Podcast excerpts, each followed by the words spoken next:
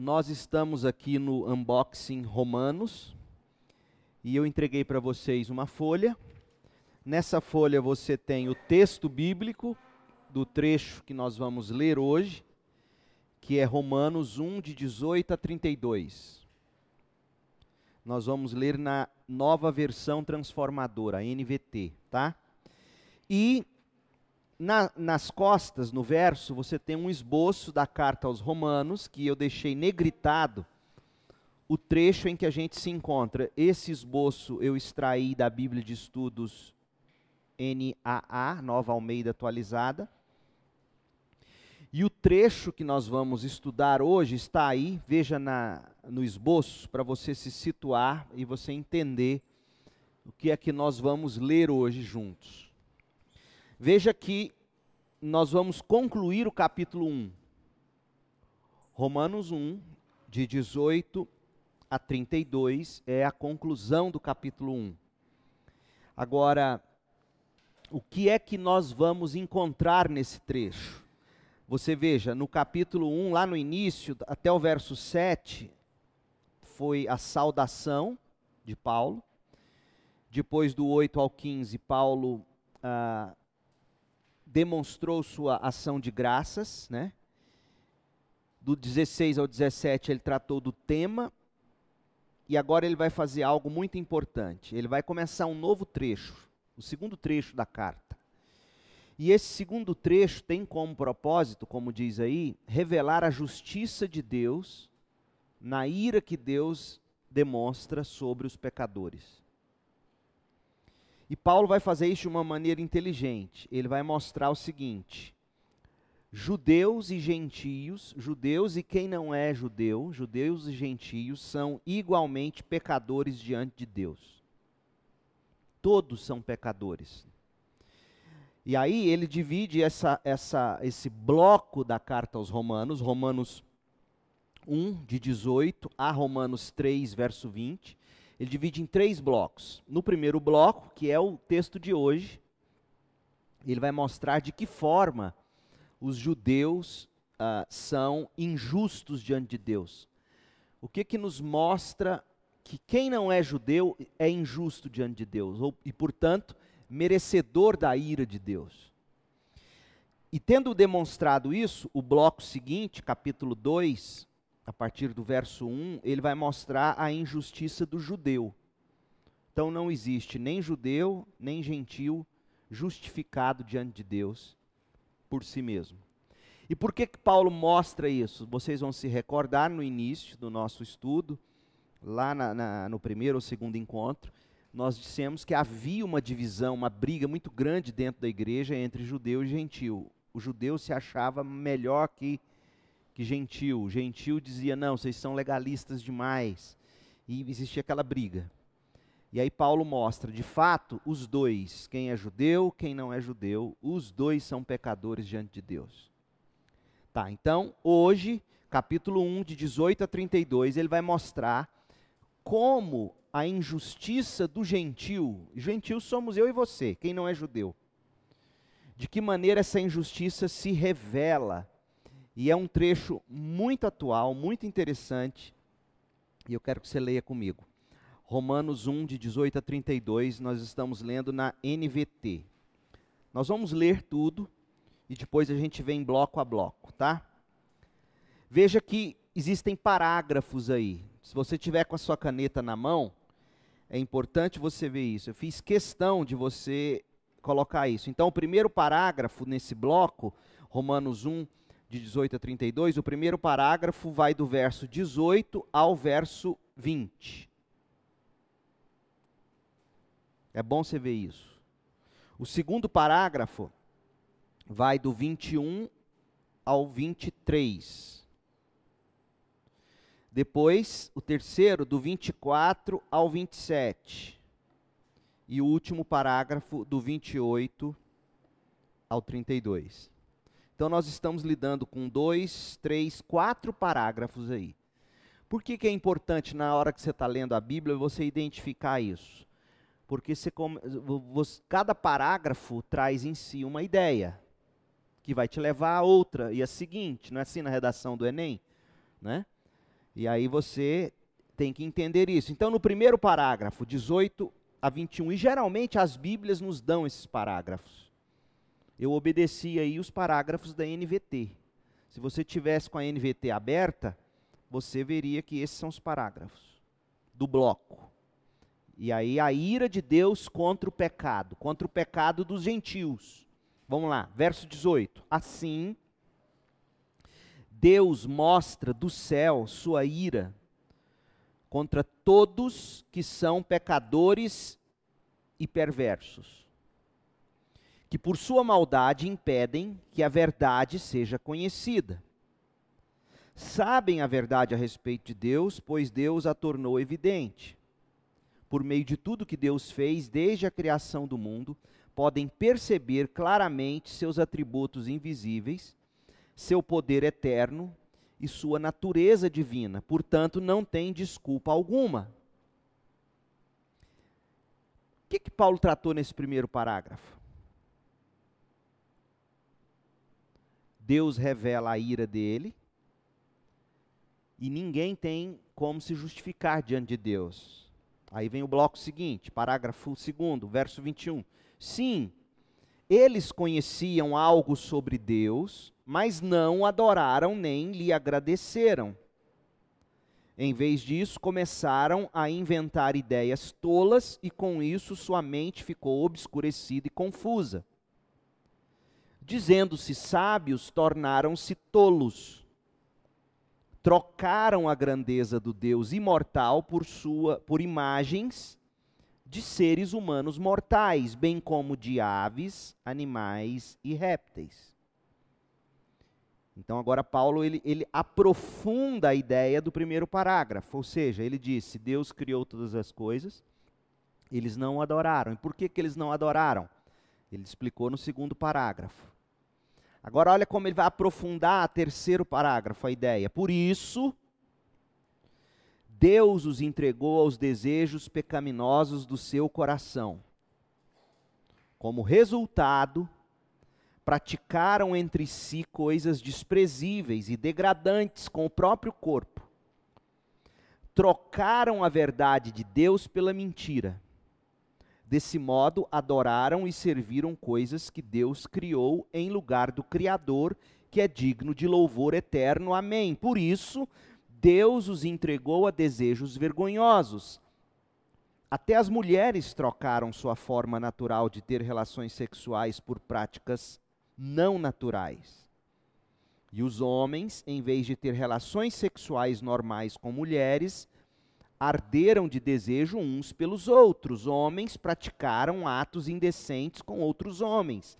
E em decorrência desse pecado, sofreram em si mesmos o castigo que mereciam. Então, Paulo está dizendo, e, e, Veja bem, olha, olha quais são as primeiras palavrinhas desse parágrafo aí, a partir do verso 34. Por isso, está vendo esse por isso? Isso por isso guarda relação com o parágrafo anterior. Ele diz por isso de novo no verso 26, está vendo? Por isso. Veja que Paulo está linkando as ideias. Por isso, por isso, por isso, Deus foi fazendo. Verso 28, último parágrafo. Uma vez que consideraram que conhecer a Deus era algo inútil, o próprio Deus os entregou a um inútil modo de pensar, deixando que fizessem coisas que jamais deveriam ser feitas. A vida deles se encheu de toda espécie de perversidade, pecado, ganância, ódio, inveja, homicídio, discórdia, engano, malícia e fofocas. Espalharam calúnias, ou espalham calúnias, odeiam a Deus, são insolentes, orgulhosos e arrogantes, inventam novas mentiras ou maneiras de pecar e desobedecem a seus pais. Não têm entendimento, quebram suas promessas, não mostram afeição nem misericórdia, sabem que, de acordo com a justiça de Deus, quem pratica essas coisas merece morrer, mas ainda assim continuam a praticá-las. E o que é pior, incentivam outros a também fazê-lo. Esse, esse texto é riquíssimo. A gente poderia abordá-lo aqui eh, de diversas maneiras, mas vamos lá.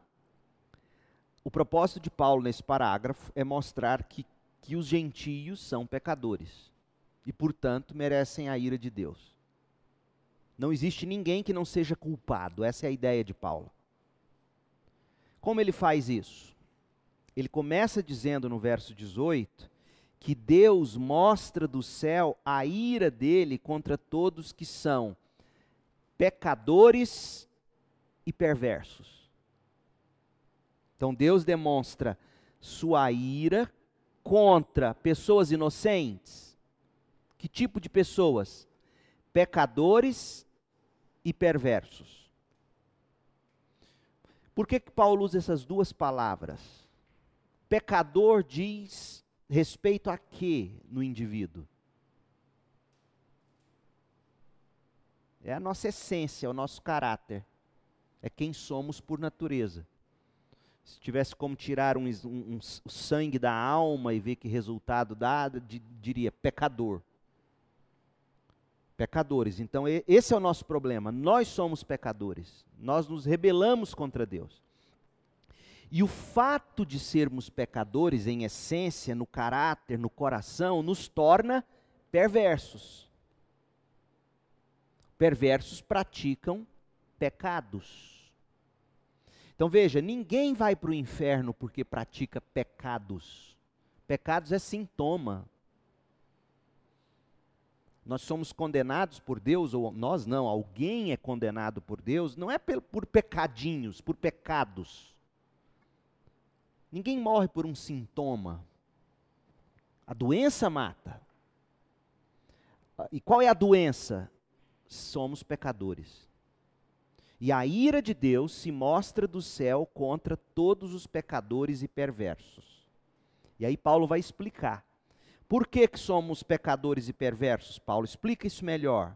Que, qual é a essência do nosso pecado? Olha só. Que por sua maldade impedem que a verdade seja conhecida, impedem que a verdade seja conhecida. Sabem a verdade a respeito de Deus, pois ele tornou a verdade evidente. Então, qual, qual é o grande problema do pecador? É que ele abafa o conhecimento de Deus. Esse verbo aí na, na, na versão NVT, no verso 18, o verbo impedir, ele traz a ideia de você abafar Imagina aqui um fogo, uma fogueirinha aqui, e eu venho e, e abafo isso com uma toalha, um pano. O que, que acontece com esse fogo? Ele, ele se extingue, ele acaba. Não é assim? Então, o que a gente está vendo Paulo dizer é o seguinte: o grande problema é que a verdade a respeito de Deus ela é abafada. O ser humano não quer lampejos da glória de Deus. Ele não, ele não quer isso. E, e, e, o pior, Paulo vai dizer, a gente sabe a verdade a respeito de Deus, pois ele a tornou evidente. Como que ele tornou evidente? Por meio de tudo que Deus fez desde a criação do mundo, podem perceber claramente seus atributos invisíveis, seu poder eterno e sua natureza divina. Portanto, não tem desculpa alguma. Pergunta: Paulo está dizendo que por meio de todas as coisas o ser humano reconhece, sabe pelo menos duas coisas sobre Deus: poder eterno e natureza divina. É claro que Paulo aqui está resumindo os atributos ou qualidades de Deus nesses dois. É um poder que não tem começo, é um poder que nunca teve começo. Deus é Deus poderoso desde sempre. Isso é algo que explode a mente das pessoas. Uma criança, você conversa com uma criança, quem criou Deus? Pergunta para o seu pai. É provável que você já tenha perguntado isso para o seu pai. Os meus perguntaram, Samuel, Isabela, desde pequeno. Na, hoje nem não mais, mas na infância, quem criou Deus, pai? Porque eh, você começa ainda atrás, atrás, chega num ponto que somente fala, dá um bug aí, buga. Qual é o começo disso? Então Paulo está dizendo, um poder eterno, cuja fonte é a natureza divina. É isso que ele está dizendo. Ele está dizendo que Deus é esse ser. Agora, será mesmo que o ser humano reconhece isso? Essa é a grande pergunta. E aí a antropologia hoje nos ajudaria a entender. Se você pega estudos antropológicos em qualquer cultura, você vai ver que existe, no mínimo, uma, uma reverência à criação. Algo que o ser humano não explica, mas que diante dela o ser humano respeita, o ser humano trovões, tempestades, o sol, a lua, reverencia e respeita ao ponto, Paulo vai desenvolver, de em vez de olhar para além disso e falar alguém criou isso, de diz não, é o Deus Lua. É assim. É o Deus Sol. Então Paulo está dizendo o seguinte: não há desculpa para o ser humano. Por quê? Porque Deus criou todas as coisas. Ele criou de uma forma que todo mundo consegue enxergar que por detrás disso tem um poder. Não é verdade? As pessoas não reconhecem. Olha a mitologia grega, o deus Thor, deus do trovão. Por quê? Porque quando se ouvia um trovão, quando se via um raio de trovão do céu, que, que, eles ligavam isso a que tipo de coisa? Poder, é um poder. De onde vem isso? Ah, é o Deus trovão. Não é? Então, desde sempre, desde que ser humano é ser humano, ele reconhece um poder por detrás da criação e algo que ele não explica, que é a natureza divina do Criador. Mas em vez de, de, de, de se render a essa natureza divina, Paulo diz, eles inverteram. E quando você inverte, você esconde a verdade sobre Deus. É isso que ele está dizendo nesse parágrafo. Aí ele vem e ele amplia esse conceito, verso 21. Sim, eles conheciam algo sobre Deus, o poder eterno, de que ele acabou de falar no verso 20, a natureza divina. Eles conheciam algo sobre Deus. Mas o que, que aconteceu? Eles não o adoraram e nem o agradeceram. O que, que Paulo está dizendo? Quando alguém conhece algo sobre Deus, duas coisas têm que produzir, têm que ser produzidas ou, ou, ou são produzidas naturalmente no nosso coração. Primeiro, você adora e você agradece. É, é sempre assim. Aí ele está dizendo: qual é o grande problema? Em vez de, ao, ao ver o que Deus fez, em vez de, de adorá-lo pelo que ele é, Criador poderoso, Deus eterno, em vez de agradecê-lo, aí o que, que eles fizeram? eles inventaram ideias tolas, ou seja, começaram a inventar ideias sobre a criação.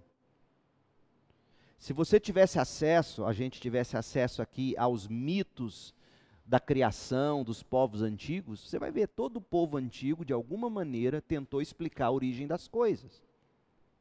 Todos eles. Os, os gregos que está em voga aí, os filmes, né, os, os Avengers aí, os Vingadores, a mitologia grega tenta explicar a origem das coisas. E, e, e o que, que acontece? Em vez de você ir para a revelação de Deus, o que, que o ser humano fez? Ele começou a inventar ideias que Paulo chama de tolas. E por que, que ele está chamando de tolas? Porque na cabeça das pessoas é a coisa mais inteligente que há.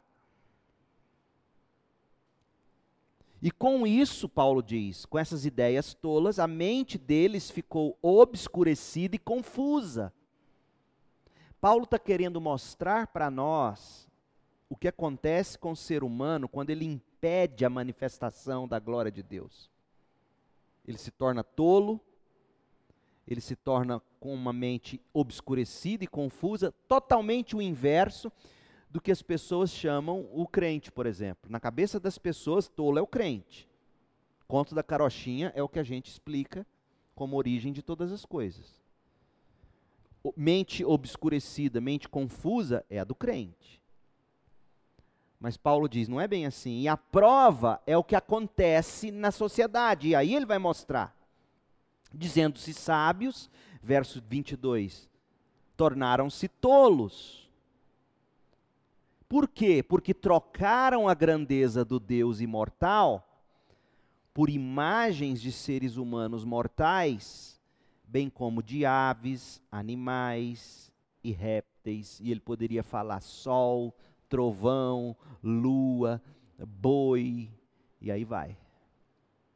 Hoje em dia, nem tanto assim, mas quais são os grandes ídolos da contemporaneidade? Avanço científico, não é? Civilidade. Nós estudamos isso no Peregrino. John Bunyan já, já antevia isso no século XVII. Ele já falava o ser humano, a idolatria da civilidade, da, da evolução social, não é? E então, Paulo está dizendo, é, é muito fácil perceber como o gentil, ele é pecador.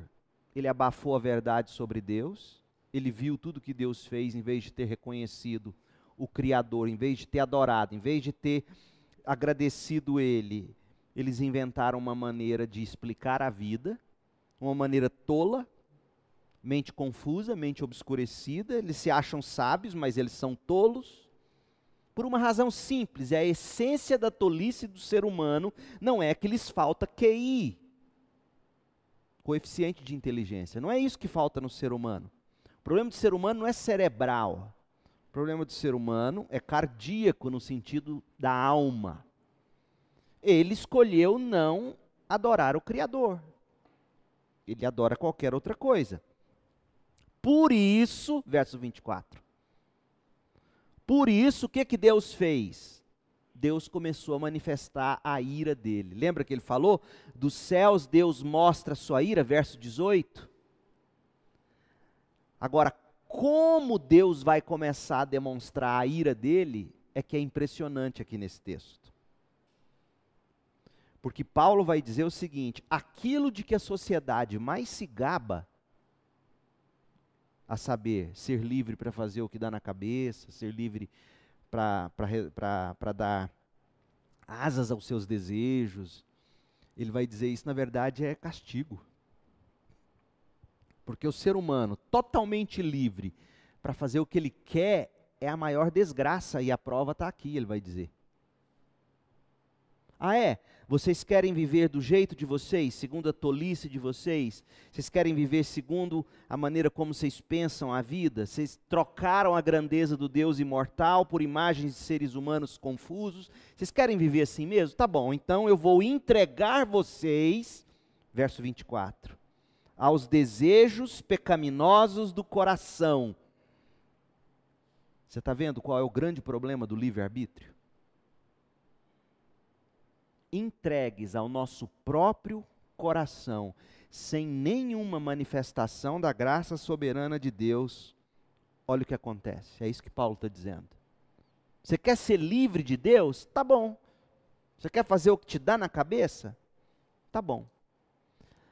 Eu não sei se seu pai já fez isso com você, sua mãe, meus pais já fizeram, eu já disse isso algumas vezes, especialmente para Samuel, né, o mais velho, sempre abre picada ah, você vai corrigindo, corrigindo, corrigindo, aí seu pai chega num ponto, sua mãe chega num ponto fala assim: Você quer saber, Arthur? Vai lá. Você quer saber? Arrebenta a cara. Você quer mesmo insistir nesse negócio? Vai lá, vai ver. E, e, aí, geralmente, tem até o ditado, né? Praga de mãe não, não é praga, é, é castigo. Quando pai e mãe chegam no ponto de dizer assim: tá bom, eu não vou impor limites, eu vou fazer as regras para não afetar o bom funcionamento da, da nossa casa, da minha casa. Mas eu vou deixar você fazer o que você quer. O que, que é isso? No fundo, no fundo, quando um pai age assim, é um castigo. Porque o pai sabe, a mãe sabe, que a persistir esse caminho o que vai ser lá no fim dele? Desgraça. Então não poderia haver castigo maior de Deus do que Deus fazer o seguinte: eu vou deixar você fazer o que seu coração deseja. Então, de que maneira a ira de Deus se manifesta do céu contra toda impiedade ou contra os pecadores e perversos. Deus entrega eles aos desejos pecaminosos do seu coração. Como resultado, Paulo diz, praticaram entre si coisas desprezíveis e degradantes com o próprio corpo. E aí Paulo vai falar da homossexualidade nesse parágrafo. E por que Paulo vai falar da homossexualidade? Porque Paulo, no último parágrafo, ele fala de um monte de outros pecados. Do verso 28 até o fim, ele vai falar, por exemplo, de fofoca. Ou seja, por que que Paulo usa a homossexualidade, o homossexualismo como exemplo para ele aqui. E ele está falando do mundo gentil, gentílico. Quem não era judeu. Por quê? Porque, pelo visto, isso já era muito comum entre gregos, romanos e outros povos. Ásia Menor. Já era muito comum entre quem não era judeu. Então, de fato, hoje, quem quer defender a homossexualidade, dizer, não, isso sempre existiu, é verdade sempre existiu após a queda no Éden. Mas é curioso que Paulo usa o exemplo da homossexualidade não para dizer que o homossexual não arrependido eh, está mais desgraçadamente condenado do que o fofoqueiro não arrependido. Não é isso. Não é que Paulo elencou aqui o nível de, de, de pecado mais horroroso para o menos horroroso. A pergunta é, e olha a inteligência desse apóstolo: por que a homossexualidade? Paulo vai dizer que o problema aqui é que o ser humano ele inverte a ordem natural das coisas, não é isso que ele vai falar? Mulher com mulher, homem com homem. Não foi isso? O que que ele veio falando sobre a idolatria? Qual que é o problema da idolatria? O que, que, que a idolatria é? É uma inversão do que? Do Criador no lugar da criatura. Então Paulo está querendo dizer o seguinte: a coisa é tão séria, tão séria, que você consegue ver isso espelhado nas relações humanas. O ser humano inverte a ordem da criação, o ser humano, em vez de adorar o Criador, adora a criatura. Isso se revela nas relações dele, onde a mulher passa a ter relações sexuais não naturais, com outra mulher, e homem com homem. E, e o texto é, é forte. O verso 27 diz que os homens ardem em desejos, essa atração, essa, essa, essa candência, essa ardência de desejo. É como se Paulo dissesse assim: ele acaba sendo dominado por esse desejo. É isso que ele está dizendo. E veja que Paulo diz que isso tudo começa como? Na perversão da criação. Então, por isso que ele está usando o exemplo do, do homossexualismo aqui, porque ele quer mostrar para nós que o ser humano, ao, ao partir para essa prática, para esse estilo de vida, para optar por isso, porque isso é uma opção, né, e é, e, e, e, é óbvio, eu reconheço que há casos em que a, a tentação e a compulsão os desejos ardentes são fortes, são, são natos de alguma maneira, não, não que você que tenha um DNA gay, eu não posso dizer isso, eu não posso ser leviano e dizer isso, não, não sei se há comprovação científica para isso, uns dizem que sim, outros vão dizer que não. E mesmo que houvesse a comprovação científica, veja bem, de que existe um, um gene gay, digamos, mesmo que houvesse, isso não dá direito ao ser humano de escolher viver do jeito que ele sente melhor. Da mesma forma que não dá direito a um cleptomaníaco de viver roubando. A mulher nas crises de TPM de sair dando tapa em todo mundo. Certo? O cidadão que nasce com o gene do alcoolismo do pai do avô, não, eu nasci com esse gene, eu vou beber justifica. Então, qual é o problema do gen pecador? No máximo, a gente tem que encarar ele como uma tentação do corpo, e o corpo nos tenta. Mas o ser humano ele tem que se avaliar, e ele tem que se ver, e ele tem que se examinar. O ser humano ele tem que se definir no, no período antes da queda, como era homem, macho e fêmea antes da queda. Porque depois da queda tudo ficou confuso mesmo, o pecado detonou. Então Paulo está dizendo o seguinte: quando Deus pega o ser humano e entrega ele aos seus desejos, ele está dizendo, já é Deus castigando. Já é Deus demonstrando a ira dele. Você quer viver assim? Viva. Mas não deixe de observar o que você vai fazer nas suas relações. Você vai fazer nas suas relações exatamente o que você fez na ordem da criação. Em vez de adorar o Criador, você adora a criatura. E nas relações vocês vão partir para um tipo de prática é, indecente, em decorrência do pecado, mas uma prática que não é natural. Da mesma forma que não é natural para o ser humano a idolatria. É isso que Paulo está dizendo. Por isso Deus os entregou, verso 24. Por isso Deus os entregou. Aí ele chama de desejos o quê? Vergonhosos. Mas antes, vamos lá, verso 24. Deus os entregou aos desejos pecaminosos do coração. Então, de onde vêm esses desejos ardentes, lá do verso 27? De onde vem? Vem do coração. A cura para o ser humano é no coração. Qualquer compulsão, ela é curada no coração. Definitivamente. Se não é curada no coração, no máximo que você vai fazer é aliviar sintomas. Então, quando Deus entrega a gente aos desejos pecaminosos, esses desejos ardentes uns pelos outros, ele diz que o resultado é que a gente pratica coisas desprezíveis, degradantes com o próprio corpo, é autodestruidor. Paulo está dizendo, vocês vão se autodestruir assim.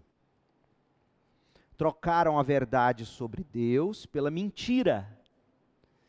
Veja, Paulo está dizendo que o que, que é mentira para Paulo? Todos esses desejos ardentes são mentirosos, enganadores, é isso que ele está dizendo. Sim, eu sinto, eu sinto a atração. E às vezes a atração, e vamos falar a verdade, até é hétero. Porque tem muita compulsão sexual heterossexual. Eu sinto, me dá vontade, me dá. Hoje o que mais se defende aí em alguns contextos, especialmente na Europa pós-cristã, é o poliamor. Se eu, Arthur, e a minha mulher concordarmos que nós vamos viver uma vida a três em amor, é amoroso. Qual é o problema? E aí Paulo, mas eu sinto vontade, a gente, tá, nós vivemos num mundo civilizado, não é isso? Veja a civilidade de novo sendo adorada. Um mundo civilizado, existe acordo entre nós. Qual o problema? Aí Paulo diz: Isso aí é uma mentira. Vocês trocaram a verdade sobre Deus por uma mentira. A mentira que vocês criaram para definir a vida faz vocês viverem uma mentira que é o do sentimento de vocês, guiado por mentiras. Desse modo, adoraram e serviram coisas que Deus criou em lugar do Criador. E, que, e esse Criador é digno de louvor eterno, amém. Por isso, Deus os entregou a desejos vergonhosos. Então veja que desejos vergonhosos, no verso 26, é meio que sinônimo de mentira sobre Deus, no verso 25 desejos vergonhosos, mentiras sobre Deus. E aí ele exemplifica: as mulheres trocaram sua forma natural de ter relações sexuais por práticas não naturais, e os homens, em vez de ter relações sexuais normais com mulheres, arderam de desejo uns pelos outros homens praticando atos indecentes com outros homens e, em decorrência desse pecado, sofreram em si mesmos o castigo que mereciam. Então veja, a raiz do problema, Paulo vai dizer, é a idolatria do coração. Esse é o grande problema. E a outra coisa curiosa é que Paulo, quando ele vai desenhar a homossexualidade aqui, ele começa por que tipo de homossexualidade? O lesbianismo. E você pode observar na cultura brasileira, por exemplo, foi assim, qualquer, em qualquer cultura é assim. Como é que a homossexualidade começa a ir se tornando normal e até atraente na sociedade? Lesbianismo. Pode observar. O primeiro beijo homossexual na televisão brasileira, é, não sei se foi entre mulher e mulher, mas quando se tentou popularizar e, e tornar aceitável, foi beijo lésbico. Por quê? Porque na, no imaginário popular, especialmente masculino, caído, pecador, o lesbianismo é sexy. Não é tão sexy no imaginário popular caído, né, afetado pelo pecado, é, a homossexualidade masculina. E Paulo está enxergando isso tudo. Ele começa pelo das mulheres e diz: Isso não é natural. Ele fala dos homens, chama isso de indecente. Diz. E por que, que ele vai dizer que vocês sofreram merecido castigo? Que castigo é esse? Verso 27. Eu entendo aqui que o castigo aqui é que eles são escravos desses desejos ardentes, verso lá do início do versículo. Gente, não tem coisa mais castigante do que você ser escravo de um desejo que te mata e que te destrói. Pergunte para um viciado de crack. Pergunte para um alcoólatra, pergunte para um compulsivo de qualquer natureza. Você viver controlado por um desejo ardente é um castigo é humilhante. Paulo vai dizer o que? Miserável homem que sou, quem vai me livrar desse desejo ardente que me castiga? Então veja, aquilo que a sociedade tenta tornar bonito, aprazível, digno de louvor, de piada, de tudo, Deus diz: não, já é manifestação da ira de Deus. E o castigo de Deus, ele já se manifesta de que maneira? as pessoas não conseguem deixar o que elas estão fazendo. E isso as está matando. Isso as está destruindo. Eu me lembro quando os meninos eram pequenininhos, às vezes o Samuel principalmente, ele sempre foi mais agitado. E ele ficava agitado, agitado, aí de vez em quando eu precisava dar umas palmadas nele, pá, dava umas palmadas nele. O menino, quantas vezes eu vi o Samuel fazer assim, ó, depois de apanhar dormia. Vocês não vão lembrar disso. Pergunte seus pais. Depois da correção na medida certa, depois do limite aplicado e desenhado na medida certa, o que, que isso traz para o coração da criança? Descanso. Dei de cara com o meu limite, é hora de retroceder. Uf, te alivia. Pai que diz sim, sim, sim, sim, sim, sim, sim, sim está escravizando o filho aos seus desejos ardentes. Isso mata. E aí Paulo conclui a partir do verso 28. Ele vai dizer: Veja, eu não estou dizendo que o único pecado horroroso para Deus é o homossexualismo. E ele vai falar um monte de outra coisa aqui. Aí ele vai dizer: uma vez que consideraram que conhecer a Deus era algo inútil, o próprio Deus os entregou a um modo inútil de pensar, tá vendo? Lá no verso 24 ele disse: entregou seus desejos pecaminosos. Aqui ele está dizendo: entregou vocês ao seu modo inútil de pensar. É simples assim. Aquilo que você pensa sobre Deus é aquilo que você vai viver. Se Deus é santo, você vai procurar viver uma vida de santidade. Se Deus é um Deus promíscuo, um Deus que tem relação sexual com a criação, não é isso? A mitologia grega. O que, que você espera? Calígula transa com cavalo lá em Roma. É assim. Esse é o mundo. Aquilo que você imagina em termos de soberano sobre a sua vida determina a forma como você pensa, sente e age. Você se torna a imagem daquilo que você adora. Alguém já escreveu um livro com esse título. E é verdade. Não é à toa que você vai pegar povos antigos pagãos, onde os símbolos de culto e de adoração eram símbolos fálicos. Pênis, vagina, seio de mulher. A idolatria do negócio. Então, uma vez que consideraram que conhecer a Deus era algo inútil, o próprio Deus os entregou a um inútil modo de pensar, deixando que fizessem coisas que jamais deveriam ser feitas. Olha aqui de novo, deixando vocês fazerem. Lá no verso 18, Deus os entregou. Verso 18 não, verso 24. Deus os entregou quando ele foi falar da homossexualidade. Agora, dos outros pecados, ele vai falar: Deus deixou vocês fazerem. E quando Deus deixa você fazer o que você nunca deveria fazer, isso não é porque Deus é um Papai Noel, ele está sendo justo e está dizendo: tá bom, eu vou deixar você se arrebentar. Já é manifestação da ira de Deus. Então é interessante isso, porque quando você olha o mundo tão desgovernado como a gente está vendo, e, e, todas essas mudanças morais, essas mudanças éticas em termos de comportamento e tudo mais, nada mais é do que manifestação da ira de Deus.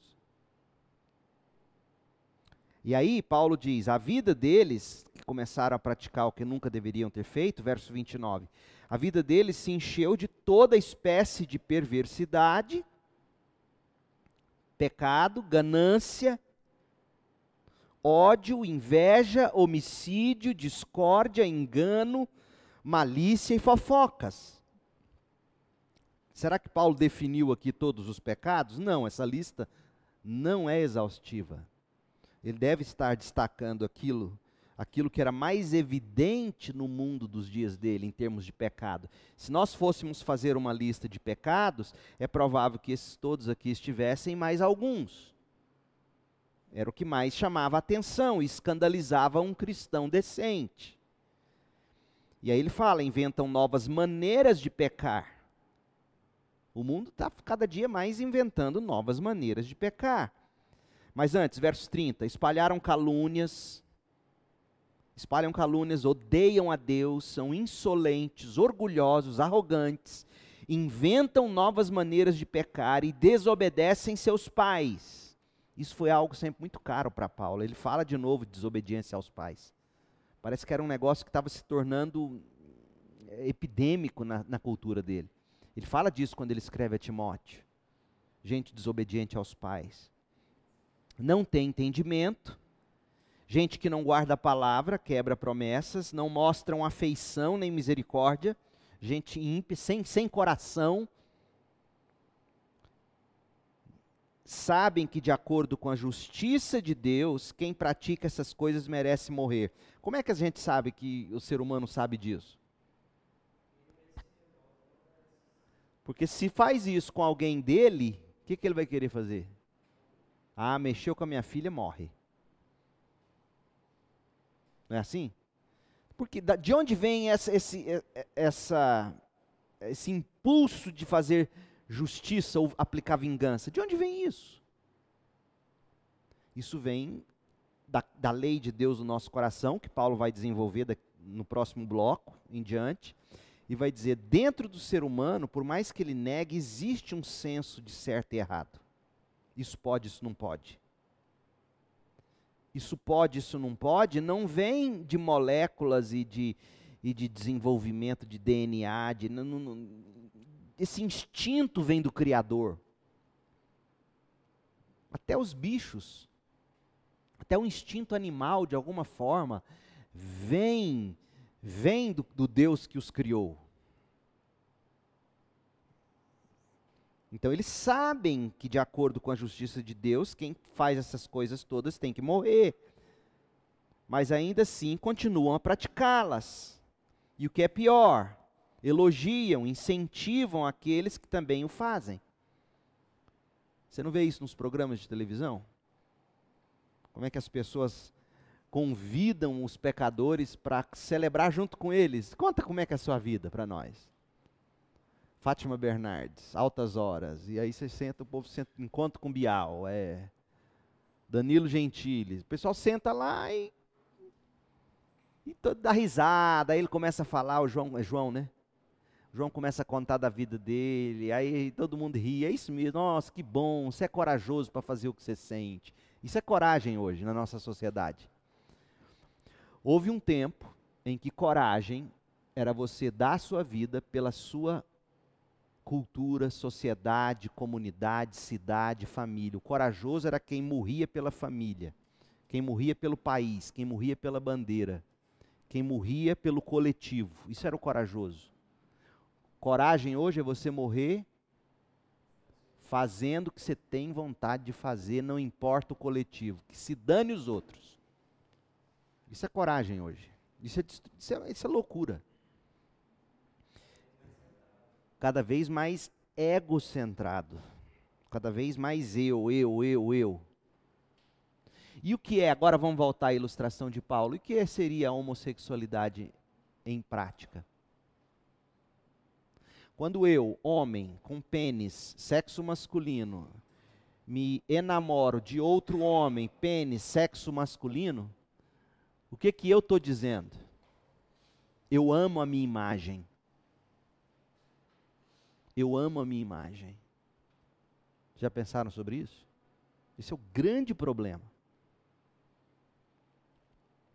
Eu, eu, eu discipulei um homem que foi homossexual e ele falava para mim, ele falava, eu não aguentava ver mulher nua. Feio. Eu gostava de ver homem que tem o que eu tenho.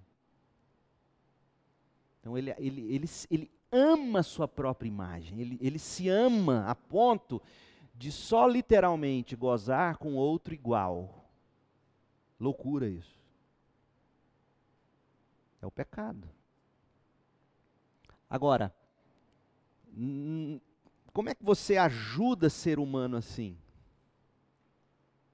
Primeiro, orando e pedindo que Deus transforme a mente e o coração.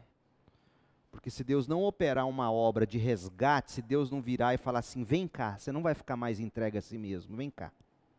Deixa eu cuidar de você. Transforma esse coração, transforma esse desejo, coloca um outro padrão de verdade, coloca impulsos diferentes. É uma obra miraculosa. E sabe, gente, nós não somos melhores se não sofremos com esse tipo de tentação eu digo especialmente aqui a homossexualidade, quem não sofre especificamente com isso, não é melhor do que quem sofre com tal tentação. Porque nós acabamos sofrendo com outras e outros tipos, que são tão degradantes quanto. E, e moralmente aceita, e porque, por exemplo, eu já ouvi pai dizer assim, pai gente de igreja, que bom que o menino está transando, pelo menos ele está transando com menina, né? Espera aí, onde na Bíblia está escrito que é assim? Será que é bom mesmo? Então, é, é o que Paulo está dizendo. Então, em síntese, a gente conclui aqui. Paulo está dizendo o seguinte: a ira de Deus contra o pecado se manifesta entre nós, gentios, porque Deus fez o que o mundo ocidental adora e acha que vive bem, e na verdade é castigo. O que, que o mundo ocidental adora? Liberdade para fazer o que quer. E Deus diz: na verdade, a minha ira já se manifestando, por isso eu os entreguei, por isso eu os entreguei, por isso eu deixei vocês fazer o que vocês querem. Verso 24, verso 26, verso 28. Por isso eu deixei, por isso eu deixei, por isso eu deixei. Que Deus nos abençoe, nos derrame graça e nos livre de nós mesmos, dos nossos desejos pecaminosos. No próximo encontro em Romanos, no unboxing, a gente vai ver de que forma o pecado se manifestou na vida do judeu, que sempre teve a lei. O gentil não tinha lei. E Paulo mostrou. Agora, Paulo vai mostrar como que o judeu, que sempre teve a lei, a revelação especial de Deus escrita, como é que mesmo tendo a lei, o judeu pecou. Paulo está dizendo, no próximo bloco. Deus abençoe. Diga.